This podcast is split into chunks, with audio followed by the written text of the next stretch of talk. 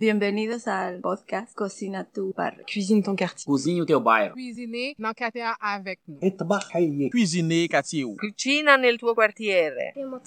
Cuisine ton quartier. Ici Annie Roy de Hatsa quand l'art passe à l'action. Je suis allée dans cet arrondissement montréalais à la rencontre des personnes réfugiées et immigrantes, de ceux et celles qui les aident dans leur intégration et des artistes qui s'en inspirent pour vous offrir ce grand parcours balado Cuisine ton quartier. Ouvrez votre cœur et vos oreilles et bonne rencontre. Si je devais quitter le Québec, qu'est-ce que j'emmènerais avec moi? Je pense que j'emmènerais un, un cadre qu'on m'a offert. Si je vous invitais à manger chez moi, je ferais du dambu, qui est un plat traditionnel du Niger.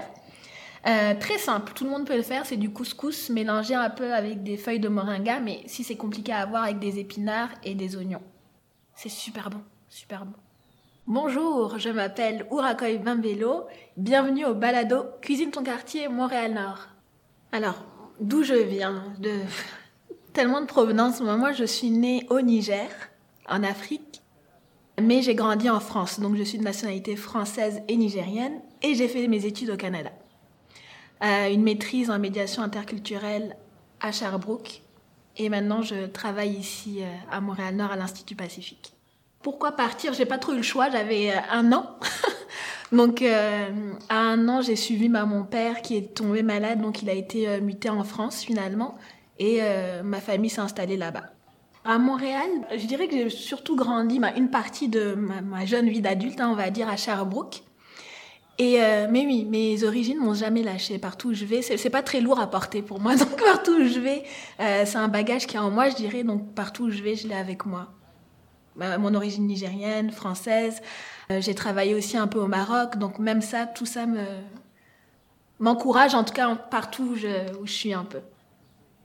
L'Institut Pacifique, euh, c'est un centre pan-canadien qui existe depuis maintenant plus de 40 ans, qui est installé ici à Montréal-Nord.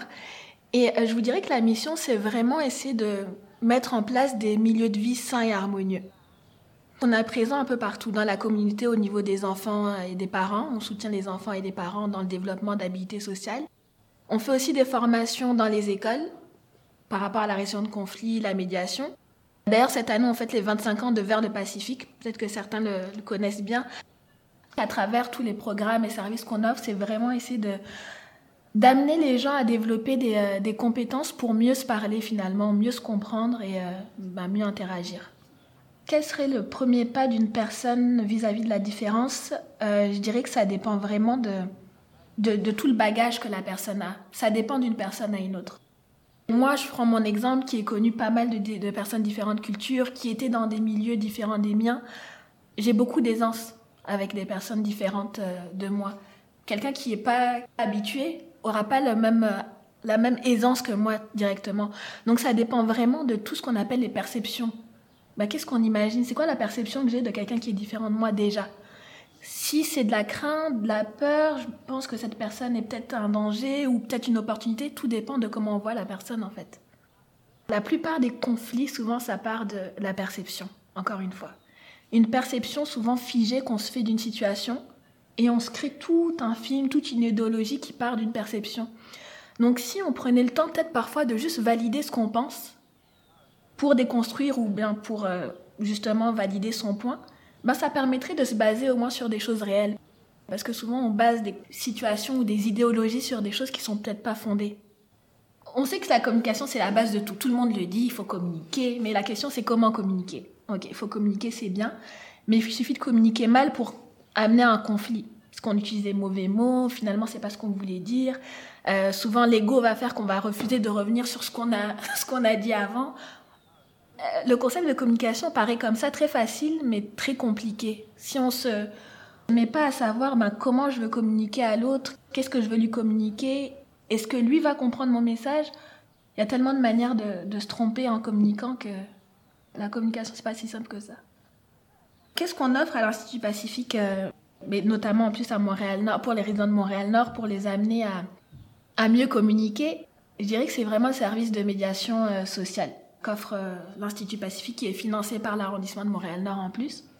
C'est un service d'accompagnement à la résolution de conflits. C'est-à-dire qu'en tant que médiatrice sociale et avec euh, d'autres euh, personnes de mon équipe aussi, on va accompagner les résidents à régler leurs conflits, mais par eux-mêmes. C'est ça qui est intéressant, c'est que nous, on euh, n'est pas impliqué dans le conflit. Donc, il y a qui mieux que la personne qui peut expliquer ce qu'elle vit.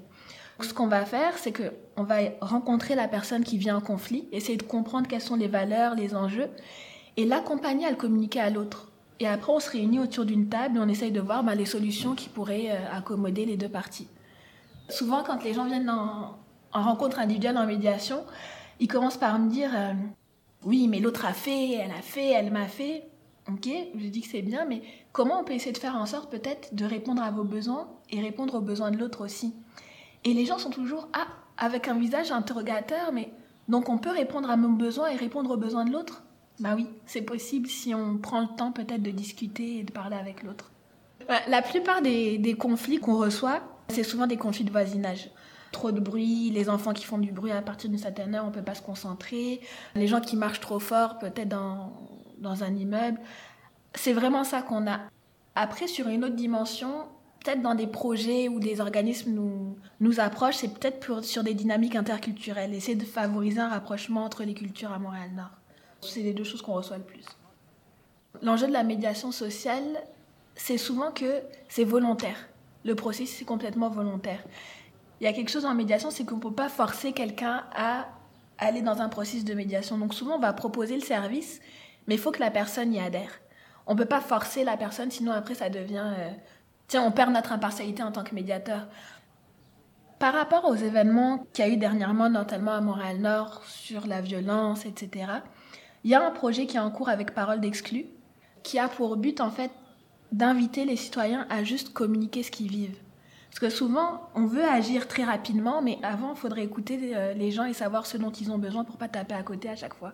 Donc ce projet-là, euh, avec Marine de Parole d'Exclus, a vraiment pour but d'asseoir les gens, chaque groupe, c'est-à-dire les parents, les aînés, les jeunes, euh, les enfants, à communiquer déjà ce qu'ils vivent par rapport à la violence. Donc c'est une sorte de cercle d'espace de, dialogue où les gens pourront venir euh, ben, juste communiquer ce qu'ils vivent.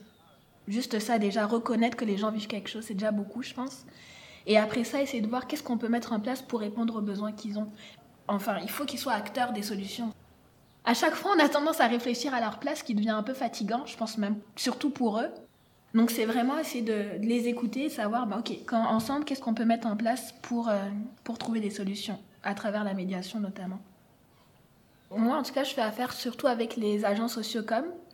J'ai rencontré des gens du SPVM et on a essayé de voir justement, bah, j'essaie de comprendre déjà c'est quoi le problème à Montréal-Nord, qu'est-ce qui fait qu'il y a, y a autant de violence que ça et comment on peut faire en sorte de, de répondre. Donc on est en train d'essayer de voir des projets pour créer des ponts justement entre la police et les communautés. Mais là, on n'a pas encore débuté à voir ce que, ça, ce que ça va donner. Là, pour le moment, on se concentre beaucoup sur les citoyens pour essayer de réparer, de les entendre, pour commencer, parce que beaucoup disent que suite aux événements de fusillade, tout ça, ils se sont sentis euh, délaissés. Donc peut-être commencer par les écouter, après voir quel rapprochement on pourrait faire entre eux et le SPVM, voir qu'est-ce qui a été cassé déjà pour réparer. Nous, comment on se positionne, je vous dirais toujours, la place de l'Institut, c'est toujours au, milieu, parce que c'est ça le but, c'est ramener les gens au milieu.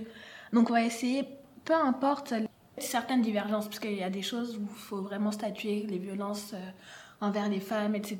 Il y, a, des sujets sur lesquels on ne peut pas euh, y aller avec parcimonie, mais au moins créer euh, le rapprochement, c'est ce qu'on essaye de faire. Notre créneau, c'est toujours essayer de rapprocher plus que prendre parti ou position pour un parti ou un autre, parce que ce n'est pas, pas notre objectif.